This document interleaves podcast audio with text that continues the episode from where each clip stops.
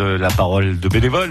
Euh, bénévole du sport, comme tous les jeudis, et du foot à Mont-de-Marsan. Un jour, un bénévole avec le département des Landes à vos côtés au quotidien. Je m'appelle Alain Soubieille, je suis au Stade Montois depuis 30 ans. Je suis euh, éducateur bénévole. C'est d'abord transmettre parce que j'ai reçu. Les jeunes, après, quand on les recroise, eh bien, ils se souviennent euh, parce qu'on a laissé quelques traces. Les traces de la vie, parce que le football, l'éducation au football, c'est la vie aussi professionnelle qui commence. quoi. Il faut essayer de leur donner du plaisir d'abord, que l'enfant prenne du plaisir. Et après, une fois que l'enfant prend ce plaisir, eh bien, il faut être exigeant dans, euh, dans tout ce qu'on peut mettre en place dans les séances d'entraînement pour qu'après euh, ils acquièrent euh, une connaissance euh, du football et pouvoir le, retranscrire après sur le terrain.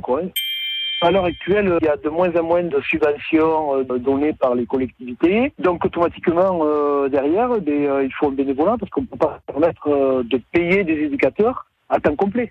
C'est trop onéreux. C'est beaucoup de temps parce que c'est trois séances d'entraînement par semaine, plus le match le samedi. Moi, je regrette pas. Non, non. Ma famille m'a laissé euh, le, le plaisir de faire cette bénévolat, quoi, et de faire ma passion. À réécouter et à podcaster sur l'appli France Bleu